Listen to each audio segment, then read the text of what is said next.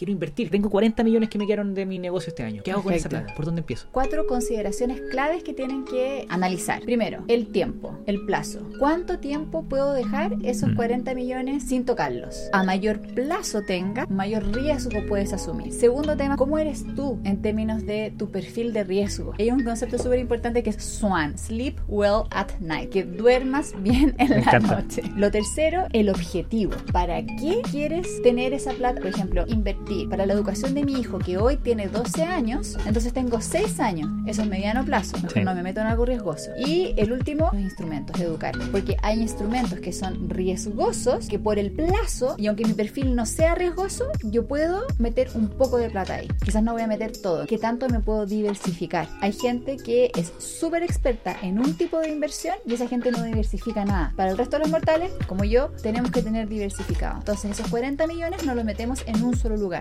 Bienvenidos al podcast de Nico Orellana.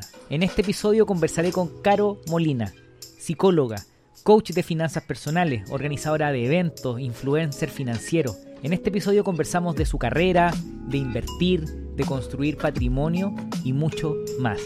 Pero vamos directo al grano. ¿Qué es FinanFest? Es un evento presencial que nació con iniciativa de Romy Capetillo, Panche Ack- Ackerman y mía, con mucho foco en educar financieramente de forma masiva. Queremos que sea lo más masivo posible.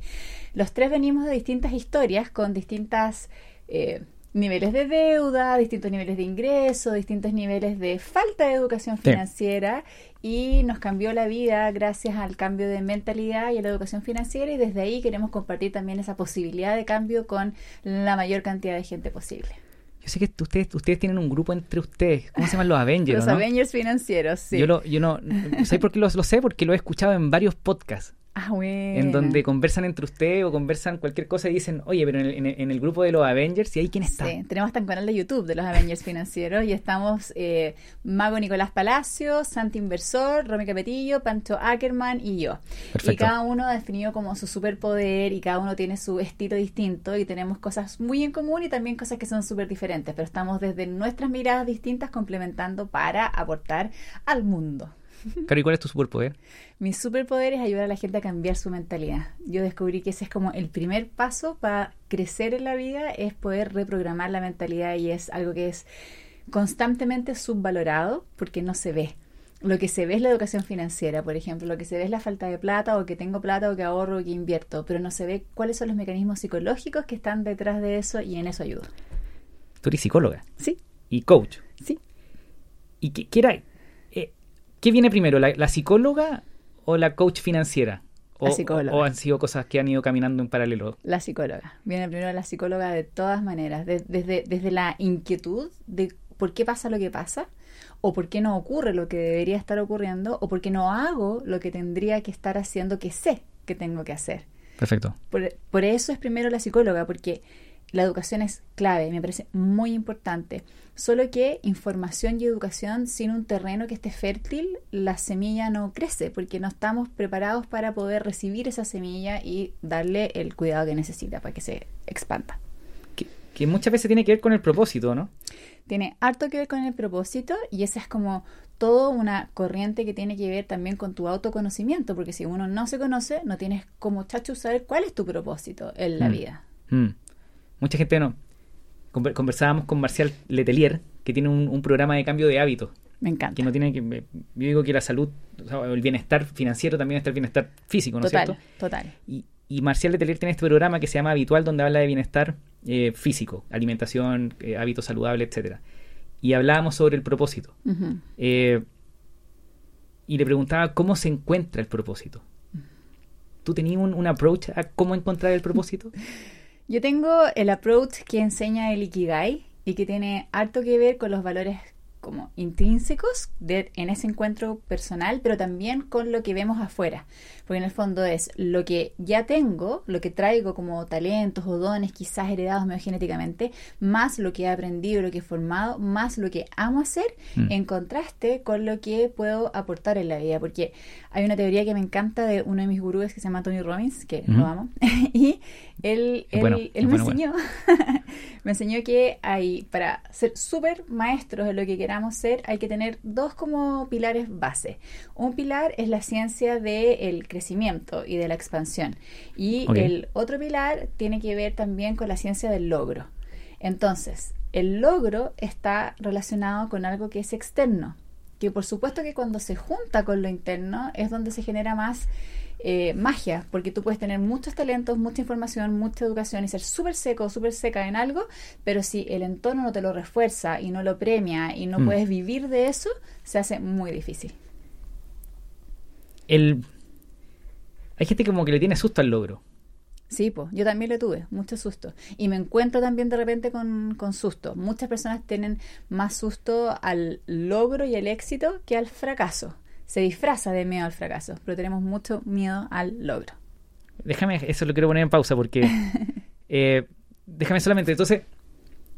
Partiste como psicóloga, tú, ten- tú tenías una empresa de... O eh, trabajaste haciendo coaching y, para equipos de performance, una que ver. Sí. Para ejecutivo, ¿no? Mi vida, sí. Mi vida eh, antes de la pandemia era full con empresas. Era full con empresas y eh, equipos ejecutivos y también equipos de mandos medios, liderazgo y mucho después mutó a presentaciones, a hablar en público, a cómo nos mostramos frente a un directorio, cómo entregamos la información y cómo lo hacemos concisa, etcétera. Que es comunicar. Comunicar, que, que creo que es Es clave. clave. Comunicar, vender. Total, total. Dos habilidades súper importantes. Y eh, con el estallido social se me cayeron todos los programas presenciales que tenía para el 2020, así que ahí comenzó esta reinvención, que fue básicamente juntar los puntos de lo que ya venía haciendo a nivel de hobby.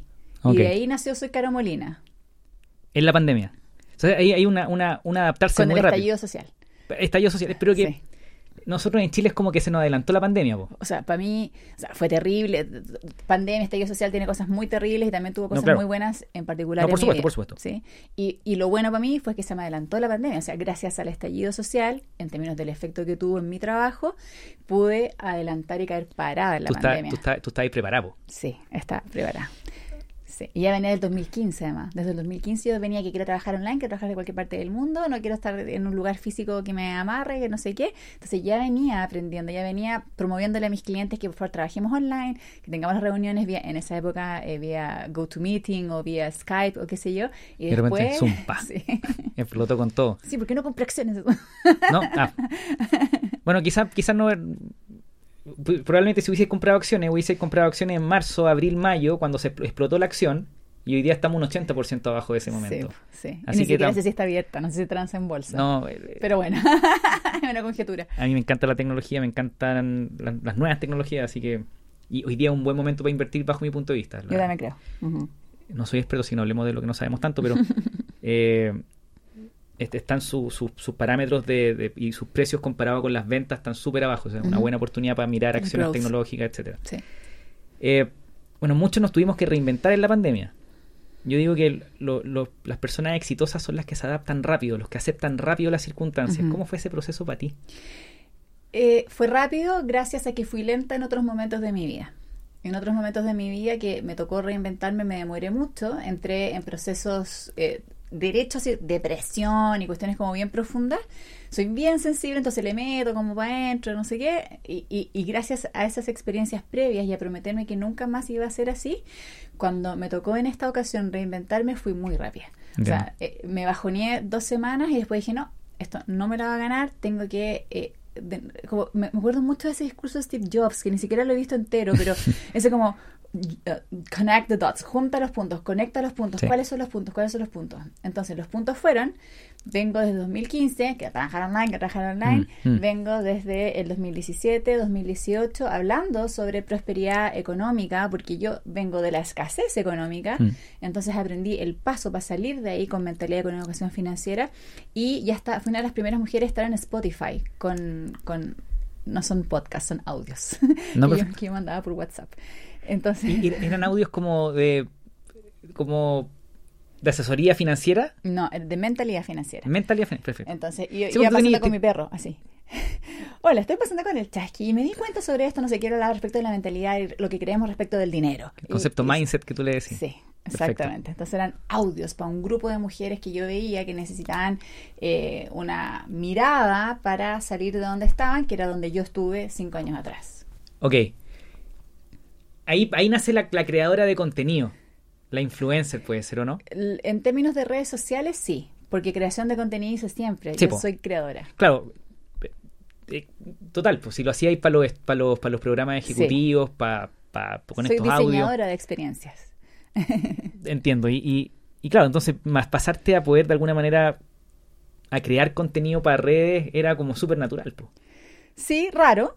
Raro, porque requiere un nivel de exposición al cual no estaba acostumbrada, pero... pero- síndrome pero del impostor.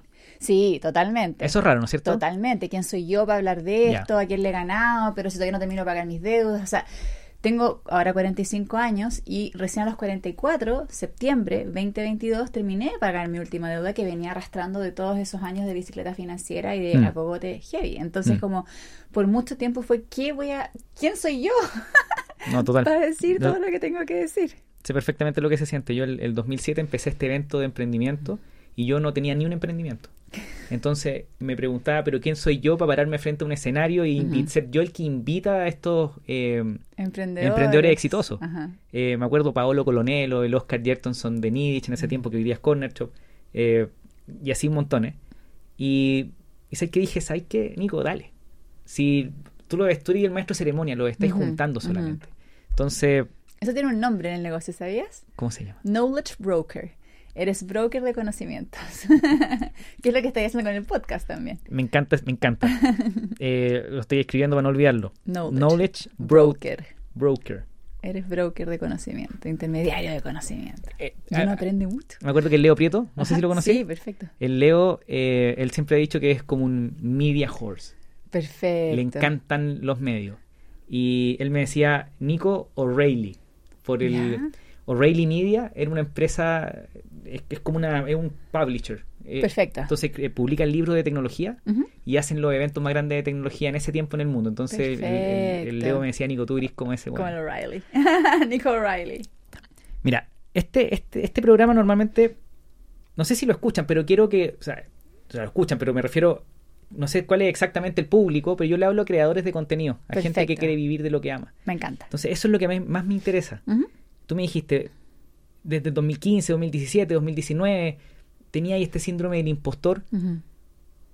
¿Cuál fue la primera etapa para pasar de no vendo nada por internet a quiero vender algo por internet? Eh, ¿Etapa mental o etapa así como física? Como tú quieras. La etapa mental fue una motivación súper importante que en ese minuto yo tenía un equipo de seis, seis personas más o menos y no reponerme, no reinventarme significaba que iba a tener que despedir a ese Mm. equipo y eh, después de porque he tenido muchos emprendimientos y hartos fracasos entonces gracias a esos fracasos aprendí que hay veces que hay que hacerlo y que está ok ¿no? pero me generaba mucha culpa antes tener que despedir Mm. y en este minuto no era culpa, me daba pena, porque la mayoría eran mamás eh, recién separadas, o sea, Mm. mujeres con niños chicos recién separadas, con un par de ellas con, con ex parejas eh, bien indolentes en, en el términos del cuidado de los niños y qué sé yo. Entonces fue como, no puedo permitirme esta cuestión. Es como mentalmente mi motivación fue yo no quiero que esto ocurra. No Entendiendo que no es mi responsabilidad en términos de sus vidas, ya pudieran encontrar otro No, trabajo, qué sé yo, pero yo no quería permitirme esa situación. Entonces, en términos Claro. de, de- de mi mentalidad, fue como esto no va a ocurrir, no voy a despedir a mi equipo, vamos Mm. a salir para adelante. Eso fue lo primero. Y después, eh, físicamente fue literalmente lo que te decía antes, juntar los puntos. ¿Cuáles son los puntos? ¿Qué es lo que me motiva? ¿Qué es lo que sirve? Y ahí es donde entra el Ikigai de nuevo. Es como, ok, ¿para qué soy buena? Soy buena para comunicar. Dos, ¿para qué me pagan? Me han pagado toda la vida para comunicar, para formar, para enseñar. Listo. ¿Qué es lo que valora la gente? Valora que hablo en terrícola. Entonces voy a ex- explicar en terrícola algo que hasta ese minuto, hasta el 2017-2018, se venía educando muy en elevado, en claro. técnico, que es educación financiera. Sí, claro. Entonces, creé rápidamente, y es donde creé rápidamente, un programa online que se llama Dagobea Prosperidad Abundante, que ya va en su generación número 18 Mira. y que son 21 videoclases con un acompañamiento más tres clases en vivo que básicamente son dos semanas de reprogramación de mentalidad y una semana de educación financiera básica. Y ese programa fue el que yo dije, me voy a tirar, no, no alcancé a pensar en el complejo de la impostora.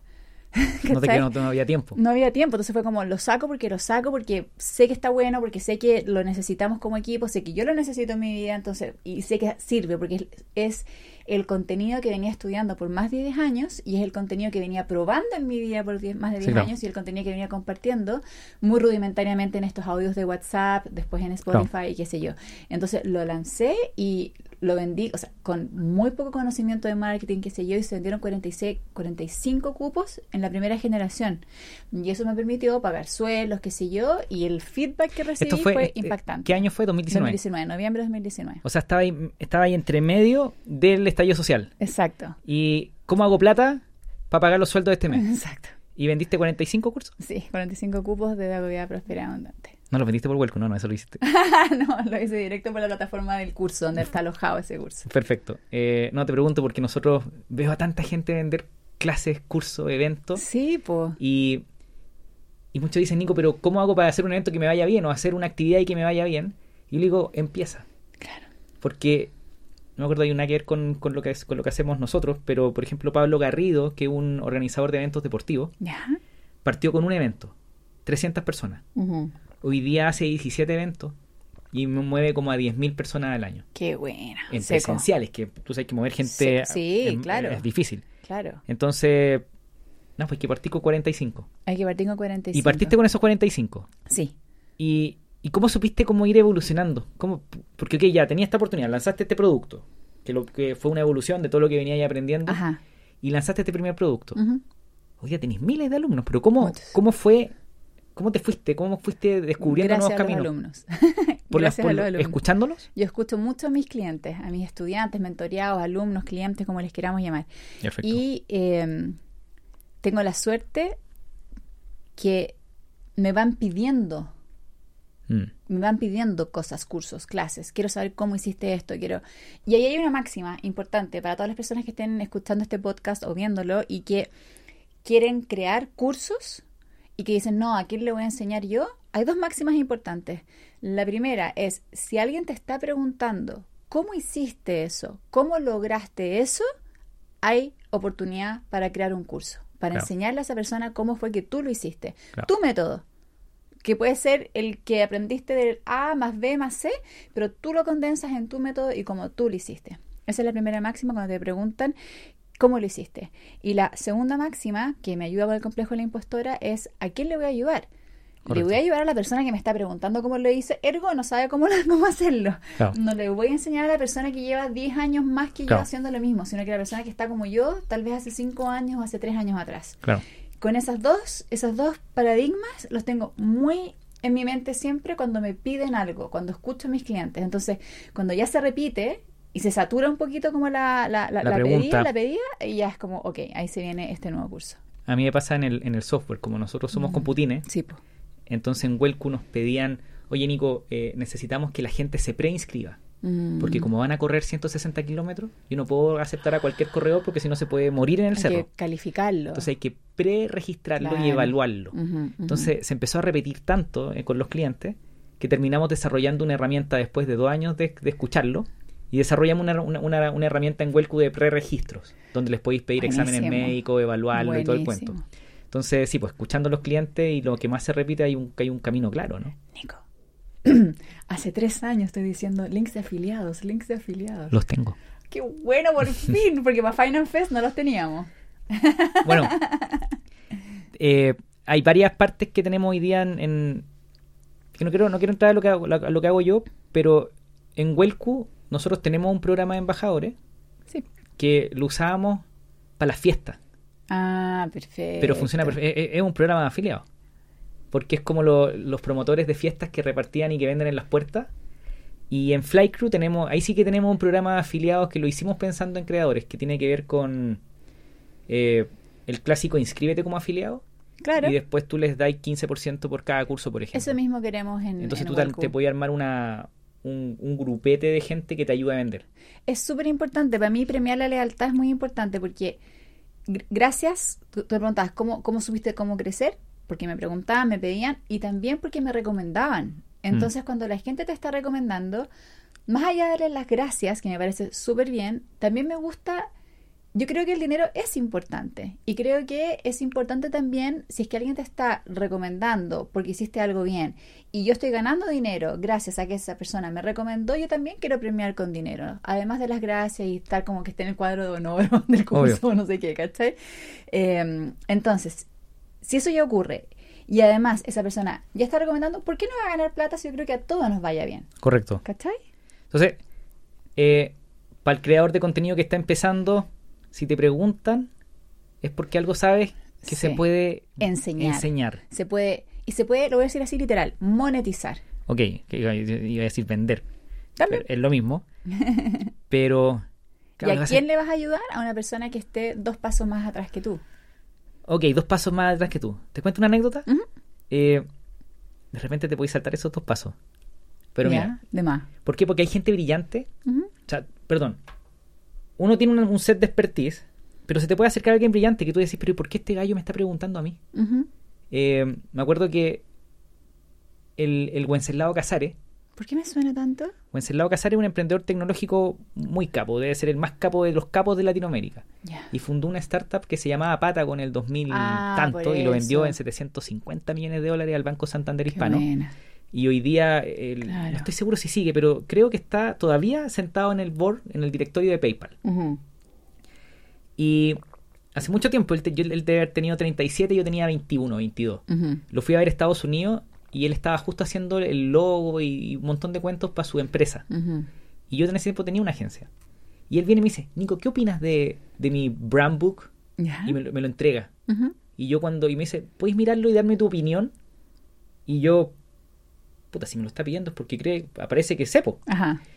Y, y cuando él se fue al baño, por ejemplo, yo me, yo me quedé mirando el libro y yo pensaba, pero ¿quién soy yo para poder darle una opinión a este gallo que esté... ¿Qué, qué- qué- qué ¿Qué está es? pasando? Gurú.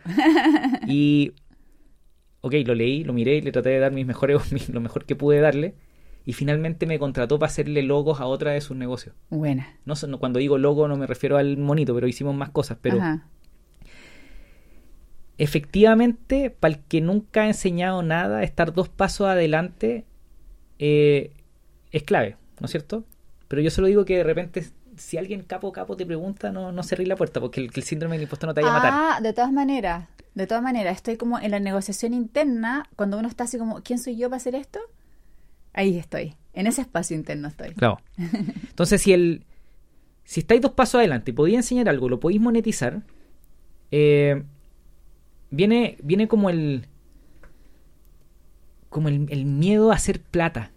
A mí me pasa con los clientes, tengo muchos profes de yoga. Eh, Nico, ¿cómo voy a cobrar tanto? Nico, ¿cómo voy a cobrar? Así de así. Y yo le digo, porque tenéis dos hijos o tres hijos y tenéis que vivir, po. Sí. Entonces, la pregunta es, yo creo que no se trata de cuánto voy a cobrar, sino que, ok, vaya a cobrar, ¿cuánto valor vaya a entregar? Totalmente. ¿Cómo- ¿Tú, tú veis eso en, en- en gente que trabaja contigo como el, el el miedo a hacer plata? Todo el rato. El miedo a hacer plata y lo viví conmigo también. Por eso lo, lo, lo, lo tengo muy sensible. Eh, y hay negociaciones que tengo que hacer conmigo misma también como para subir mis precios también. Claro. Y lo veo con muchas de mis mentorías. Yo además tengo una escuela para psicólogas, coaches y terapeutas, que es solo para psicólogas, coaches y terapeutas, y ahí el tema es ¿cómo voy a cobrar por esto? Si es mi talento, yo no estudié psicología para ser millonaria. O sea, hay un montón de creencias limitantes. Entonces, primero que todo, para mí es importante que sepamos que existen este sistema de creencias que todos y todas lo tenemos en mayor o menor medida Sí. y que eh, hay mucho tema respecto de la plata, Sí. respecto de tener plata, respecto de hacer plata, respecto de cobrar, respecto de vender. Tenemos un sistema de creencias que nos chaquetea, si hablamos Mm. en chileno, que nos tira hacia atrás, que nos jala el abrigo para los amigos eh, internacionales, que efectivamente nos sabotea, nos sabotea y que es un autosaboteo, claro, pero es un autosaboteo que está fundado en miles de historias y de experiencias que hemos vivido nosotros mismos y que hemos escuchado nosotros mismos respecto del dinero. Que el dinero es la fuente de todo mal, que eh, más vale tener amigos que plata, que la Mm. plata es sucia cochina, que puedas... o sea, hay un montón de creencias ahí. Entonces, primero es asumir que si estamos con ese ruidito interno que yo le llamo la loca de la azotea, si estamos con la loca o el loco de la azotea activado respecto de la plata, de vender, de ganar plata, de cobrar y qué sé yo, enterémonos que es normal y que estamos programados de esa manera. Porque le está ahí. Yo, yo, soy, yo soy casi ingeniero, no terminé en la universidad, pero estudié ingeniería cuatro años, o cinco quizás. Eh, y soy re matemático para mis cosas, como lógico. Pero es cierto que cuando uno piensa mucho en algo, o lo atrae, o uno lo, lo rechaza mucho, lo, lo, termina alejando. Eso, eso, estudios. Mm. eso, eso pasa de verdad. O sea, si yo, por ejemplo, odio la plata, ¿estoy alejando la plata? Eh, suele suceder. Y por eso es que mucha gente tiene confusión con el merecimiento que creen que porque no merecen algo, entonces no lo logran. Pero hay mil personas que no se merecen nada y que tienen todo. Entonces... No, y saliendo entonces del, del, del, como de la ley de la atracción, que cuando, cuando escucho eso como que me pierden, pero es porque probablemente si yo digo que no todo el tiempo, eso es malo, y la plata es mala, cuando llegan oportunidades no las veo. ¿Puede ser? Totalmente. Se llama, es un sistema que es cognitivo, que es neurobiológico. Es un sistema que se llama sistema de activación reticular, el SAR. Y ese sistema de activación reticular lo que hace es que filtra la información, es un filtro, es un filtro cognitivo, y que filtra la información entre los sentidos, entre nuestra percepción y lo que interpretamos luego de esa información. Entonces, este filtro cognitivo, en lo que tú pones atención, este filtro interpreta que es importante para ti, porque estamos programados, diseñados para sobrevivir. Correcto. Entonces, si es que estamos prestando atención a algo, es porque es importante para nuestra sobrevivencia. Es súper como base, no básico, sí, sí, base. Entonces, si es que estoy prestando atención a eso, es porque es importante y si no presto atención a eso es porque no es importante. Si yo estoy constantemente repitiéndome que la plata no es importante, entonces el SAR lo que va a decir es, ah, esa información respecto de, ganar más dinero, de tener una oportunidad, vender más, no es importante para ti, no la ves simplemente. ¿Será como parecido a cuando estoy buscando mis lentes, por ejemplo, y estoy solo pensando en los lentes y, y encuentro los lentes y después pienso en las llaves pero no vi las llaves, aunque estaban al lado de los lentes. Es igual. Es igual, porque filtra, la, filtra los sentidos, filtra la percepción que tenemos. Hay miles de ejercicios de esos, como los típicos de cuando yo era chica. Yo, soy más grande que tú, Nico, pero más vieja. eh, no sé si te acordás de cuando eres chico, yo me acuerdo perfecto del dibujo de una mujer que si la mirabas de un lado era una anciana y si la mirabas de otro lado era una mujer joven que estaba como de lado. Eh, e, este árbol tiene tres raíces o tiene cuatro raíces, que depende de cómo lo miremos. Eh, actualmente hay algunos como GIFs que si tú eh, ves la rueda se mueve para allá y después un estímulo y ves para el otro lado. Eso es efecto de cómo funciona nuestro cerebro, no es la ley de la atracción tiene que ver con esto, no es solo Pachamama, como para la gente que está como en el pensamiento positivo y se lo dice y vas a traer, voy a hacer crees para que no se crea, no, funciona así.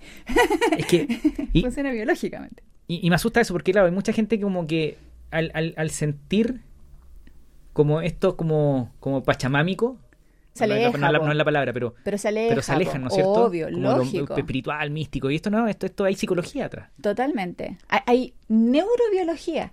Y por eso es tan maravilloso, mm, porque mm. nuestro cerebro es plástico. Mm. Entonces, si eh, me repetí por 40 años que la plata es mala, que vender es rasca, que las mujeres no hablan de plata, porque no, por favor, ¿vas a vender? Ah, no, es que pobrecita cayó en desgracia, va a tener que vender seguros ahora. Es muy. Y, aparte, nuestra sociedad que es súper aspiracional y que. Y el que dirán y todas esas cosas. Entonces, efectivamente, cuando estamos en eso, hemos creado huellas neuronales que se llaman huellas némicas. Entonces son huellas, carreteras neuronales que están en nuestro cerebro. Hay un estímulo, un gatillante, un detonante que activa y rápidamente se activa esa huella neuronal. Mientras más la repetido, más gruesa la huella. Por lo tanto, por eso es que la práctica es el maestro. Entonces, podemos, tenemos creencias que son limitantes y creencias que son empoderadoras. Las limitantes pueden tener unas avenidas de 8 carriles de autos de alta velocidad y la idea con el entrenamiento de la reprogramación de nuestra mentalidad es básicamente apoyarnos en la neuroplasticidad de nuestro cerebro para disminuir esa huella anémica, no se elimina, disminuir esa huella anémica y fortalecer otra nueva huella cerebral, neuronal para que se cree este nuevo pensamiento. Por eso es que la repetición y por eso es que el ejercicio de practicar las afirmaciones no es tan loco. Mm. en la medida que hay un trabajo profundo. Si es solo como el, la, bolsa soy poderosa y la, foto, no sirve, ¿cachai? Tiene que haber un tratamiento, eh, no tratamiento, un entrenamiento que sea más profundo. Y, los chicos que trabajan conmigo, que quizás me escuchan, no sé, yo creo que no, porque los aburro todo el día. yo lo, mismo en mi equipo. Pero siempre me molestan porque soy súper repetitivo. Mm. Y le digo, chicos, sorry, yo sé, yo sé que soy repetitivo, pero... Entonces, eh, repito, repito, repito, creo que en esa repetición algo queda. po. Totalmente. Como... Totalmente, pero es que además, de- desde el rol de liderazgo, es súper importante repetir y repetir con distintas palabras y en distintos momentos.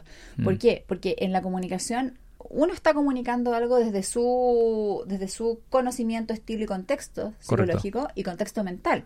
Porque estoy diciendo esto según lo que estoy pensando. Pero otra persona está en otro contexto. Mm. Entonces, oye Nico, sí, lo que me dijiste hace un rato tenéis toda la razón. Y ¿Qué? Tú estás en otra. Sí, claro. Y yo estoy pensando en esa situación en que pensamos hace un rato. Entonces tenemos que ponernos en contexto y repetir hace que la huella eh, némica aumente la posibilidad de que se engrose gracias a nueva información dicha de otra forma. No, me encanta. A mí se me, olvidó, se me había olvidado que estaba con una psicóloga. Ah. Y eso es muy... A mí me encanta porque mira, yo estoy rayado con temas de longevidad. Ah, mira, bueno. Hace, desde que empecé a andar en bicicleta, hace como dos años. Perfecto. Y me puse a escuchar autores, eh, me encantan los podcasts, entonces estoy mirando mucha neurociencia y, Bacán. y el tema de la dopamina, Sí, Uberman. los neuro... Andrew Uberman, eh, Peter Atia, que está como en lo, más- Sí. lo más físico, Sí. eh, Peter Atia. Y, y habla mucho, por ejemplo, del ADHD, como No el, sé el- qué es. el déficit Oh, atencional. HD. Sí, perfecto. ADHD y, y, cómo las, las redes sociales de alguna manera están convirtiendo a adultos en... en- en- en- Normalmente se decía que, ¿no es cierto?, que el déficit atencional hiperactivo, eh, uno nacía con eso. Porque era, era una inmadurez biológica. Correcto. Pero pareciera que hoy día hay adultos por las redes sociales que están como cayendo en... Total. como que adaptando el cerebro a, a este, a este vivir sin, sin poder concentrarse y de que solamente bueno y esta gente se siente esclava de esa situación como que que procrastinan, que Mm, están no saben mm. qué hacer, que están gastando plata pero no, no, no toman acción o que están desordenados y no se ordenan. Eh, ¿Qué hacemos con ellos? Mira, un reel que ha tenido mucho éxito en mi cuenta de Instagram es uno tan sencillo que habla de la técnica de Pomodoro. Y yo atribuyo el éxito de ese reel a esto que tú estás diciendo, como esta sensación de que tenemos estímulos por todos los lados y que tenemos que atender a todos los estímulos y a los ringtones y a las alarmas Claro. de esto y de esto y de esto, a las notificaciones. Claro. Somos personas altamente notificadas. En mi caso, eh, yo ya tengo todo silenciado, mi teléfono jamás suena. Hermoso, Siempre silenciado. hermoso. Bueno, el punto es que, ¿cómo podemos dar un primer paso en este acto de focalizarnos, de centralizarnos, más allá de toda la bola del propósito, del sentido? Estoy yendo a lo Ah. súper práctico, así como Mm. concreto. Con esta técnica que este caballero, ya se me olvidó el nombre italiano, inventó la técnica del pomodoro. Pomodoro es un tipo de tomate y es el típico tomate que usan los gringos como para hacer los timers de cocina. Ok, Entonces que ponen a hornear el, el kuchen, no sé qué, no, el pie, eh, 30 minutos, 45 minutos, lo que sea, y marca. Este gallo descubrió que las personas nos logramos concentrar como bien concentrados durante 25 minutos y entonces armó este sistema de Pomodoro en el cual ponía el, el, el- ¿cómo se llama eso? Temporizador. Ponía el temporizador por 25 minutos y solo te dedicas a una tarea, Una tarea. en esos 25 minutos. Las personas que somos un poco ansiosas, como yo, que queremos ver el teléfono, algo por el estilo, sabemos que se acaban 25 minutos y que tenemos después de ese primer pomodoro 5 minutos. Mm. 5 minutos que están destinados a hacer ejercicios, hacer unas 5 sentadillas, moverte, tomar agua, ir al baño. Es físico. Mm. E- Esos 5 minutos son físicos. Ahora, ¿qué es lo que me pasa? Que yo, como quiero, no quiero que se me acumulen 8000 emails y qué sé yo, en esos 5 minutos yo sí ocupo uno o dos minutos como para revisar un par de comentarios y responder o qué sé yo. claro. Nuevo pomodoro, 25 minutos más. 5 minutos de descanso. 25 más, son 4 pomodoros con sus respectivos descansos, solo que el último es más largo. Pues me encanta. Yo- eh, este tipo de, de tácticas o técnicas, Son ¿no es cierto? sí. Eh, son re importantes. Yo lo que estoy leyendo harto para la gente que se... Y, ¿y por qué esto tiene tanto que ver con, con finanzas? Te lo digo al final, pero es de armarse rutinas. Totalmente. Entonces, ¿y por qué yo estoy... ¿Qué tiene que ver esto de- del déficit atencional con la longevidad?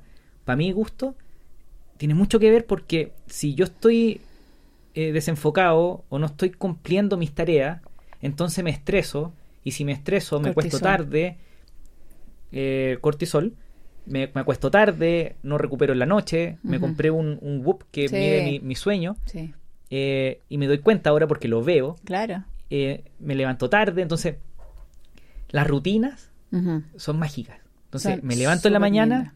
Y me tomo una botella de agua con electrolitos. Bacán.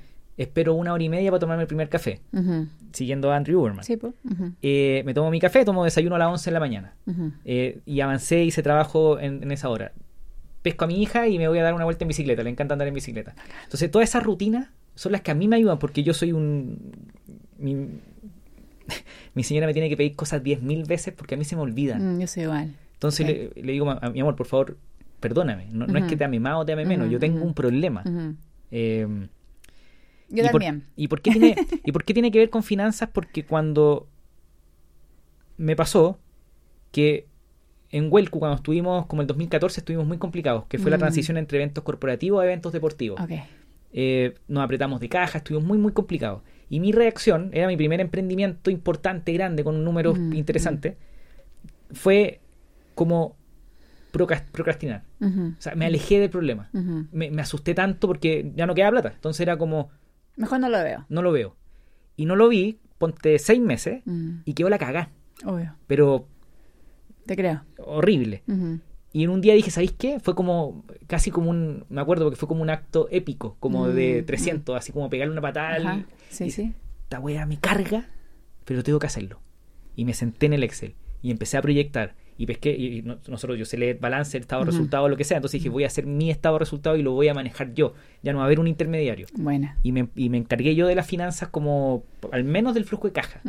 Y lo empecé a mirar y lo empecé a mirar y lo empecé a mirar. Y de repente me obsesioné con que el número rojo se transformara en número verde. Mm. Teníamos un- una macro que hacía que, lo, que los números fuera- negativos fueran rojos y Ajá, los- ajá. Hasta que un día pues, empezaba a poner verde. Y yo proyectaba y dije, Sí. ¿tan verde? Y luego desde ese año se pusieron verde. Entonces, de repente, estar alejándose de los problemas se convierten en problemas más grandes, ¿o no? Sí, hay varias cosas ahí que si yo lo saco del emprendimiento y lo llevo a algo súper diario de las personas que hemos estado endeudadas y que hemos tenido problemas con, Mm. con, la, con nuestra mentalidad en relación al dinero, la, el- la analogía es no abro la cartola, no abro el email, no respondo la llamada, no reviso mi cuenta, no miro Claro. mis números y gasto. Y gasto y sigo viviendo como, como creo que puedo vivir. Y además entonces ahí entro, como no hago un chequeo, no hago un Mm. registro, como no tengo el reloj para... oh, aunque si lo tienes y lo usas es lo que sirve, ¿no? Si Sí. lo tienes y no lo usas no sirve. Entonces, tengo el reloj o no tengo el reloj, entonces no mido mi sueño o no mido cuánto es mi actividad física de hoy. Como no estoy midiendo tampoco mis lucas, lo que ocurre es que uno acciona nomás. po. Claro. Y entramos en, en ciertos hábitos negativos, como por ejemplo creer que la línea de crédito y la tarjeta de Mm. crédito son una extensión del sueldo. Entonces entro a mi cuenta, ah, y estoy menos algo, pero en realidad no, porque como lo, como lo, como está diseñado por la web del banco, pareciera que tuviera más plata, pero es plata, no es plata mía, es plata que compro. Yo a la línea de crédito, tarjeta de crédito lo tengo eh, significado como plata que compro. Entonces, cuando no estamos prestando Mm. atención, cuando estamos desconcentrados en por eso no veo tele, no porque no me guste, sino que no veo tele porque yo me desconcentro y tengo una personalidad que tengo, yo tengo facilidad para adicciones, ¿cachai? Claro. Entonces yo me meto en una serie y la veo hasta el final, Claro. ¿cachai? Entonces Claro. como yo sé que eso me pasa, tengo que evitar el estímulo. ¿sí? Tengo que evitar el estímulo. Lo mismo ocurre con, con- con la plata. Si yo me distraigo de mi dinero y no estoy prestando atención a mis finanzas personales y a las finanzas de mi negocio, lo más probable es que me quede efectivamente la. Sí, claro. Entonces ahí tú dijiste algo súper importante. Lo primero tiene que ver con no mirar, con, con, con, con creer que el problema se va a resolver solo, con creer que alguien más lo va a solucionar, con creer que no es lo suficientemente grande como para que yo, o con creer que no puedo y por eso no me meto. Entonces pueden haber millones de razones ahí atrás y cada persona lo ve. Pero hay algo súper clave que tú lo dijiste y que a mí me gusta mucho desde la programación neurolingüística, que es no más. Se llama declaración de ya basta. Eso, ese, ese momento como de inflexión, Mm. ese pu- punto de quiebre, es clave para implementar nuevas acciones. Y cuando nos damos cuenta, cuando estamos en el momento de ya no más y me meto, y yo, yo sé que no me gusta, pero entro a la planilla, hago y hago mi propia planilla y tiene macros y no sé qué, no sé qué, no sé qué, Bien. ese es el acto de empoderamiento. Sí. ¿Cachai? Ese es cuando la gente habla, es que tienes que empoderarte primero, nadie te puede empoderar a ti, tú te empoderas solito o solita, quizás Exacto. que te, te- te estimula, te motiva, bacán, pero tú te estimulas. Na- nadie, nadie te puede empoderar a ti, no es una varita mágica, primero. Segundo, tú defines que ya no más, que es suficiente y entonces comienzas a accionar distinto. Y tienes que tomarla ahora, o sea, no puedes dejar la planilla para mañana porque Mm. se desinfla bajo la adrenalina, Mm. ¿cachai? Es muy hormonal. Entonces, ¿qué es lo que ocurre? Que tienes que tomar acción ahora ya. Chao. Cuando tomas acción allá, ahora ya, lo que ocurre es el fenómeno del momentum, Sí, que claro. en chileno es agarré vuelito. Sí, claro. Y cuando agarré vuelito, ya es Ten- más fácil. Y no lo seguir. podéis soltar. No lo podéis soltar. Y vais viendo, porque entonces comienza a ocurrir lo otro, que, que es lo contrario a lo que estaba pasando antes, que empiezas a medirlo, a verlo, a mirarlo. Claro. Y todo lo que cuidamos y todo lo que gestionamos mirando y traqueando mejora Crece. Todo mejora. ¿cachai? Claro. Entonces, eh, eh, traqueas tu sueño, te ocupas más de tu higiene del sueño la noche anterior porque Mm. sabes que tienes que tener ciertas condiciones. Entonces, la hidratación, te- entiendes que tienes que tomar hidratito en la mañana. No tomas café hasta antes de no sé qué hora porque sabes que eh, eh, le sea con tu cortisol en la mañana Exacto. natural al despertar. Entonces, ya empiezas a implementar acciones que van a ser positivas respecto del cambio que quieres Mm. lograr después de que definiste que esta cuestión ya no más. Claro. Y ahí tenemos que mantenernos y sostenernos. el así como el, el tema hormonal eh, yo soy súper yo creo que a mucha gente también le puede pasar pero soy súper distraído pero cuando algo captura mi curiosidad eh, es como ¡puf! es Sí. como Ritalin A mí también me pasa. y, y- y Ujú. después yo escuchaba a Andrew Uberman Ujú, y él explicaba muy bien que claro el Ritalin es dopamina y, y la curiosidad en realidad también libera dopamina porque es como un camino que hay que recorrer entonces digo oye No tengo que armar un dejar. estudio de podcast Claro. y, y, y, y este es un micrófono dinámico y cómo funciona y tengo que conectarlo a una interfaz USB Sí, y cámaras que tienen que estar todas balanceadas y, y me pierdo. claro. Entonces me escriben un inversionista, oye Nico, mándame el presupuesto. pues, weón". Y yo, ¿qué presupuesto? Estoy, estoy, estoy haciendo mi estudio de podcast. Eh, igual. Entonces yo les explico a los inversionistas, oye chicos, yo estoy enfocado en esto, por favor, déjame manejar el, el foco. Eh, imagínate que, que hagáis ese, ese, ese trabajo de seguir tu curiosidad en pos de tu bienestar financiero. Total. Yo creo que hay mucha gente que de repente, y cabros jóvenes que les va la raja, que ven, ganan millones y que están pero entusiasmadísimos con su plata, se van de viaje, se van a Brasil, se van a Estados Unidos, se van a África, se van a donde sea, gastan, gastan, gastan, y están tan en- entusiasmados con, con el éxito que están teniendo que de repente no piensan en su bienestar o construir patrimonio, Ujú, bienestar financiero. ¿Qué le diría a esos cabros que están como corriendo como locos y no están, no están construyendo? Primero les diría que el desbalance es normal y hasta necesario en algunos momentos. Como yo creo que ninguno de nosotros ha construido nada en lo cual no se haya obsesionado un poco. Exacto. ¿Cachai? O sea, te obsesionaste, va, dale. es, esa cosa como del equilibrio la Mm, vida. Yo mm. no la, no la creo tanto, no compro tanto esa teoría como que hay que vivir equilibrada. No, no sé. Yo creo que para lograrlo hay que desbalancearse Sigue- por un rato. Sigue tus obsesiones. Sigue tus obsesiones, exactamente. Lo segundo también tiene que ver ya como ponernos un poco más como en el camino de la construcción, es comprender que eh, tu bienestar financiero tiene etapas y son Mm. etapas que son secuenciales. Mm. La de generar plata es la segunda, la primera es la de la mentalidad. La primera es la mentalidad, la segunda es la de generar ingresos. Entonces, esas personas que ya lograron lograr estas, eh, cumplir esta segunda etapa, está perfecto Mm. y están en esa etapa. Comprender que es una etapa Correcto. y que hay más. Hay- ¿Cachai? cabal, estos los que se quedan hasta los 50 años en la etapa de generar y no construyen nunca. Exactamente. Entonces, luego, la tercera etapa es eh, tiene que ver con ya cubrir todo lo que gasto con lo que gano. Lo básico. Sí.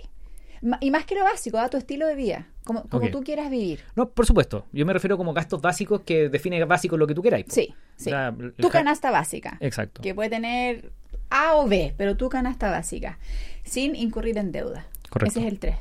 La cuarta fase es ahorrar. Y es ahorrar para momentos de imprevistos, ahorrar por si me quedo sin trabajo, por si no vendo El fondo de emergencia. proyecto. Yo tengo, yo tengo dos fondos y no les llamo de ninguno de emergencia porque no quiero entrar en esa onda. Ok, ok. Entonces a uno le llamo fondo de imprevistos, que es un Me monto. Es un fondo de eh, que es un solo monto, no tengo que construirlo mensualmente. Entonces es un monto que en mi caso es un millón de pesos chilenos y ese millón de pesos es en caso de que algo me pase, ¿cachai? Cualquier como cosa, un imprevisto un- médico. Cualquiera, médico, meter una roba a la casa, comprar Berisur, no sé. Sí, la puerta de seguridad. Exactamente. Entonces, ese es el fondo de imprevisto. Y luego tengo otro que es un fondo de tranquilidad, que no está completo, lo estoy construyendo, que son, que son entre 3 y 6 meses de tu sueldo. Perfecto. Yo no creo, en mi caso, que quiera construir seis meses, porque prefiere esos tres meses tenerlo, esos, esos tres meses tenerlo Mm. invertido. Pero sí tres meses, ¿cachai? De, de, de, de tranquilidad, en caso de que no se venda el proyecto, que mi próximo lanzamiento no venda lo que yo quiera vender, etcétera. Total. ¿Sí? Entonces, esa fase es la fase del ahorro, porque súper buena onda que estén esos, esos cabros jóvenes, lolos, generando mucho dinero. No es que ganan mucha plata, bueno. ¡Qué rico! ¡Bacán! Que sigan ganando plata y que generen acceso para otras personas, la raja. Me encanta que ganen plata. Y ahorren, ¿cachai? Ahorra porque en algún minuto puede suceder que dejes de ganar o que ganes menos de lo que tú estás Correcto. acostumbrado a ganar, entonces estemos preparados para eso. Y la última etapa tiene que ver efectivamente con la construcción de patrimonio, Mm. que es invertir, invertir en el mediano y largo plazo, ¿cachai? Para que más adelante puedas pasar de esta vitalidad financiera a una independencia financiera, Correcto. a una libertad financiera y te puedas retirar Correcto. tranquilamente a la edad que queráis, digamos. Correcto. Yo ilusoriamente creía que era a los 40 años, pero no hice lo que tenía No. que hacer. Pero ahora ya lo voy a... Pero es que no sé, yo vamos a trabajar, como que no es por no trabajar, Ok. es por no tener que me, me trabajar. cachaste al tiro. No- Pero déjame decirlo porque hice un gesto Sí. facial. A mí me encanta trabajar. A mí también. O sea, yo quiero trabajar hasta los 120 años si puedo. Sí, yo ah, por eso la longevidad, además. Exacto. No, yo quiero vivir 100, 110, pero llegar bien. Bien, pues claro. Fuerte. Y Sí, yo, pues, como hago, como trabajo con mucho organizador de eventos deportivos, trabajo con atletas. claro. Y trabajo con gallos de 61, 65, Me encanta. que son máquinas. Me encanta. Pero, pero así que tú los veís y yo les tiro 45. Bacán. Y, y firmes todavía. O sea, Bacán. ya, quiero, quiero tocar un punto porque estamos terminando. Ya. Pero cuatro etapas. Mental, generar, cubrir tu estilo de vida, ahorrar. Fondo de imprevisto y de Tranquilidad. Y de tranquilidad. Ok. Quinto, invertir, patrimonio. Y quinto, patrimonio. Ok. Hoy día me escriben muchos cabros chicos. Pongámosle Ma- Ma- Martín. Porque de verdad me escribió alguien que se llamaba Martín. Eh, ¿Qué le decimos a Martín que quiere invertir y tiene 14 años? Yo le diría, ¿en qué etapa de tu bienestar financiero estás? Porque hay gente que quiere invertir y no tiene plata. no está generando ingresos. Claro, no, parta- partamos, definamos Martín, porque claro, puede haber una estrella, un cabro chico de 16 años que sea empresario de startup como el chico de Examedi que, Claro, que tiene 18 o 19. claro. Pero no, hablemos de el chico de ¿Quién es 14 Martín? años Sí. que vive con sus papás. eh, sus papás son quizás primera generación de profesionales. eh, hay plata en la casa, pero él vive de lo que los, los papás le dan. Perfecto. Y, y él me dice, él nunca ha trabajado, no tiene su carrera, está en el colegio, eh, no sabe muy bien lo que le gusta, pero quiere invertir. ¿Pero tiene plata? No. Tiene que generar plata, primero. Ok. Entonces, Primera, segunda etapa del bienestar financiero. perfecto. O sea, Sí, no, te sal- que no te generar saltí etapa. No, pues no te salté. O sea, para participar de cualquier economía saludable, tenemos que generar ingresos, si no, no Mm. podemos participar de la economía. ¿Cómo voy a invertir si no tengo plata? Entonces, tengo que generar plata primero. ¿Y cuál es, cuál es el riesgo de saltarte etapa y de pensar que vaya a generar ingresos invirtiendo cuando nunca has sido capaz de generar con tu trabajo? ¿Qué riesgo puede haber? Para, para un adulto no lo pensaba para un niño, pero para un adulto sí lo he pensado. El, el riesgo de lo que tú dices para un adulto suele ser que si están súper endeudados o no están cubriendo sus Mm. gastos hasta ahora, pasa un imprevisto y como no tienen el ahorro de, de imprevistos Mm. o de tranquilidad, lo que ocurre es que tienen que sacar plata de su inversión. Y cuando uno saca apurado plata de la inversión, usualmente pierde, porque Mm. puede ser que esté en un momento bajista. Exacto. ¿Cachai? O puede ser que tengas que deshacerte de un departamento, por- si es que tienes alguna inversión inmobiliaria, por ejemplo, y como estáis apurado, tenéis que venderlo a precio de huevo. Entonces, es, es mala recomendación porque Mm. finalmente terminas perdiendo. Ok, si alguien joven nos está escuchando, el, el punto tiene que ver más o menos, lo llamo el ejemplo de un adulto, porque ya hay ejemplos que están sucediendo, y lo que pasa hoy día en la industria inmobiliaria. Hay mucha gente que se metió con promesas hace dos, tres años, están escriturando ahora en este último seis meses, y los bancos están cerrados. No Mm. están dando créditos prácticamente. Mm. O piden mucha más plata, o sea, tres, o- tres Las veces... condiciones se, se, se contra- contrayeron. Se- exacto, pero brutal. O sea, la Sí. entrega de crédito hipotecario, si no me equivoco, cayó un 30% o algo así. Sí. O sea, si habían 100 personas que recibían un crédito hipotecario antes, Sí. ahora hay 70. Y hay 30 que están, estoy inventando números, pero hay un número importante de gente que no está pudiendo escriturar sus departamentos. Sí. Eh, eso quizá era, era haber pensado antes, haberse saltado etapas. O, creo que va a o una mala apuesta nomás. Es que va a depender. Toda inversión tiene riesgo. Claro. Toda inversión tiene riesgo. Esa cuestión cuando te ofrecen por Instagram o por TikTok, hazte millonario con mi sistema de criptomonedas, es estafa, te Pero- van a fregar. Pero saltarte etapa, entonces quizás cuando tenía esa crisis, el que, el que, el que no se ha saltado etapa dice, ok, perdí, porque no, perdí, está bien, ocupé mi fondo de patrimonio y, y la cagué. Ajá. Pero alguien que no lo había, no había pasado esa etapa, pierde, pero no perdió su patrimonio, no perdió el ahorro, perdió todo. Perdió todo. Y en el caso de los niños o de los adolescentes, lo que, lo que ocurre ahí es que ellos tienen, entendiendo que Martín tiene más padres o alguien que los Sí. cuida, que provee por su su techo, comida, Correcto. qué sé yo. Entonces, no es tan doloroso probablemente perder esa inversión porque tiene sus necesidades cubiertas. A menos que haya involucrado parte del patrimonio de la De familia. la familia, claro. ¿Cachai? Entonces, efectivamente, hay eh, jóvenes, hay casos de que compraron, no sé, si, en esta inversión de Sí. criptomonedas g- ganarás, ganarás, ganarás, y ponen la tarjeta Del papá. papá. o de la mamá. Y efectivamente endeudaron al papá y a la mamá Sí. por varios millones de pesos o, o miles de dólares. Entonces ahí hay otro tipo de dolor.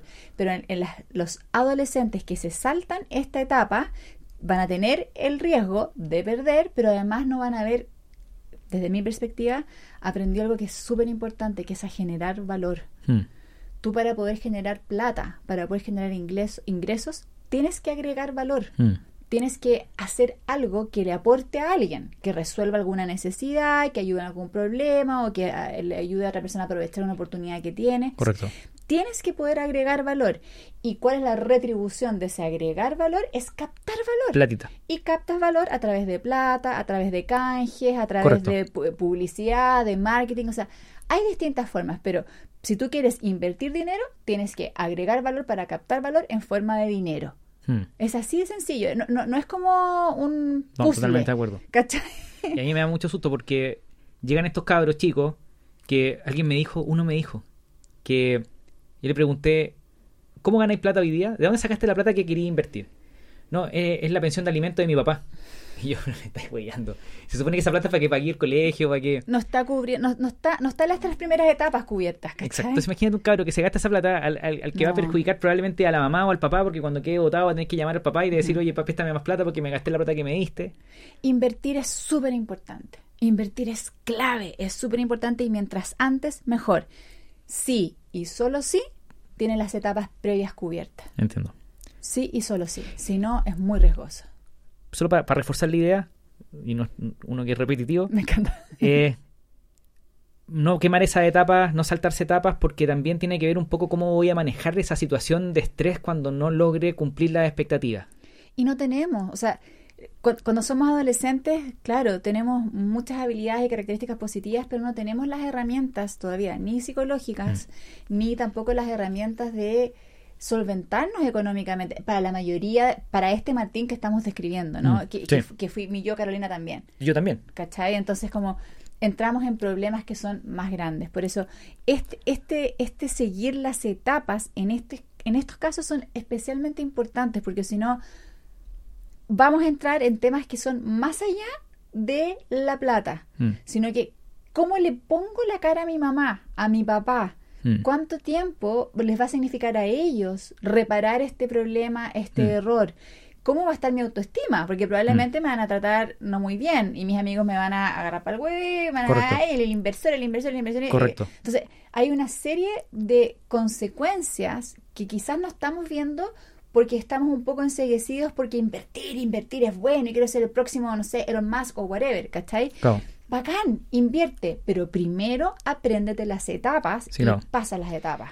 Y los mejores emprendedores que conocemos han creado mucho valor y luego se convierten en inversionistas. Claro. El, el saltarse esa etapa yo creo que puede ser grave. Grave. Y, y más encima que hay, hay inescrupulosos Mm. delincuentes que andan buscando a esta gente, po. andan Sí, buscando po. a estos cabros que sueñan con, con generar plata invirtiendo porque escuchan que invertir es la forma, que el trading, que el no sé qué diablo, y se saltan etapas. Ujú. No lo hagas, por favor, Martín. No, Martín, Martín, no caigas. Martín, no caigas. Primero, primero aprende que el dinero es importante, que tienes una mentalidad que está asociada a la plata, que probablemente has escuchado muchas cosas y que hay que reprogramarla y que eres capaz de generar mucho dinero si tú lo defines así. Segundo, agrega valor, capta valor. Tercero, cubre tus ingresos. Dile a tus papás que quizás tú te pagáis, no sé, lo que sea que tú, que sean tus gastos, no la comida, no, mm, no, no la riendo, la hipotecario que pagues, no, sino que los tuyos, los tuyos, tus gustos. Y después ahorra y después de que ahorraste tenés un, colchoncito, después invierte con educación, mm. aprende. El trading es bacán y también es altamente riesgoso. Se dice que el 90% de las personas pierden el 90% de su capital en los primeros 90 días.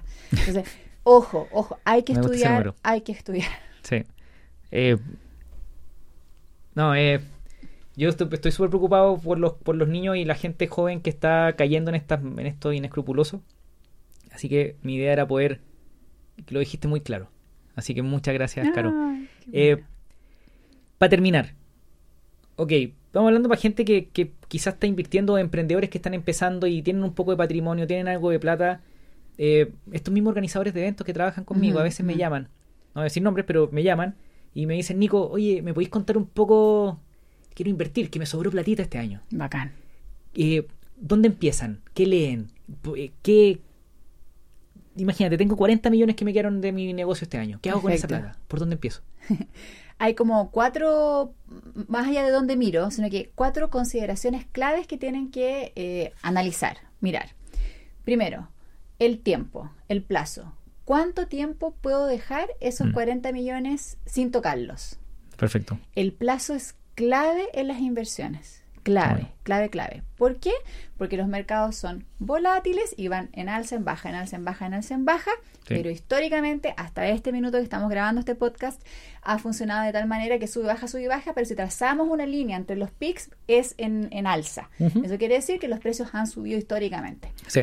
Entonces, tú a mayor plazo tengas, mayor riesgo puedes asumir a mayor riesgo puedes asumir, mayor ganancia puedes tener. Exacto. Entonces, primero que todo, ¿cuánto tiempo puedes dejar tu plata estacionada en ese instrumento, de inversión? ¿sí? Segundo tema súper importante, ¿cómo eres tú en términos de tu perfil de riesgo? Mm. ¿Sí? ¿Estás dispuesto a perder plata por ganar plata en 10 años más? Sí. ¿Sí? ¿Puedes? O vaya a estar ahí con la cuestión más revisando todo el día tu app y no sé qué. Sí. Entonces, ¿cuál es tu perfil de riesgo? Y hay un concepto súper importante que es SWAN, Sleep Well at Night, que duermas bien en la noche. Súper importante, como tu perfil de inversionista. Lo tercero es súper importante también, que tiene que ver con eh, el objetivo, con para qué quieres tener esa plata, ¿para qué? Objetivo. Objetivo, porque en el fondo el objetivo también está súper relacionado con el plazo. Porque en el fondo, si es que yo quiero, por ejemplo, si yo quiero invertir para mi hijo, para la educación de mi hijo, que hoy tiene 12 años, entonces tengo 6 años. Tipo. Eso es mediano plazo. Mejor no me meto en algo riesgoso. ¿Cachai? Tengo que prestar atención a eso también.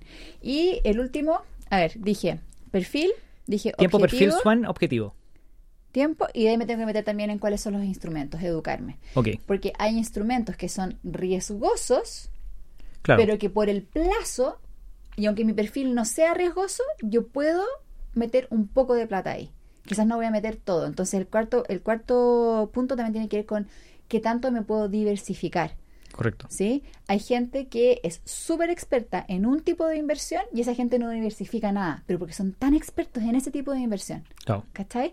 Para el resto de los mortales, como yo, tenemos que tener diversificado. Entonces, esos 40 millones no los metemos en un solo lugar, sino que estudiamos en distintos canastitas. Y para que solamente la gente entienda qué es diversificar, eh, Huevos en distintas canastas. Exacto. Exacto. Eh, no sé, pues, imagínate 10% en instrumentos ultra riesgosos, claro. no sé, cripto, y después, no sé, pues, un 20-30% en depósito a plazo, que para poder tener liquidez, o sea, tener tu plata en diferentes canastas. Exacto. Perfecto. Porque esos 40 millones además pueden tener distintos objetivos.